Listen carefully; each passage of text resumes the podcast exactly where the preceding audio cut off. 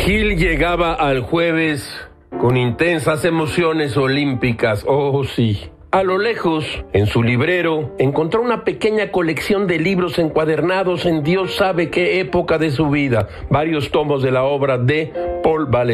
Entre ellos, Gilga Ogeo y Ogeo, con H y sin H, Miradas al Mundo Actual, publicado por la editorial Losada en el año de 1954, en traducción, ni más ni menos que del gran escritor argentino José Bianco. Una joya, dicho sea esto con toda la presunción de que Gamés es capaz, lo cual no es falso, pero es exagerado. Gil ha releído y subrayado algunos textos. Aquí van, escuchen ustedes. El dictador es el único que posee plenamente la acción, absorbe todos los valores en el suyo, reduce a las suyas todas las miras, hace de los demás individuos los instrumentos de su pensamiento, exige que le consideren como el más justo y el más perspicaz, porque fue el más audaz y el más feliz de los momentos de turbación y extravíos públicos.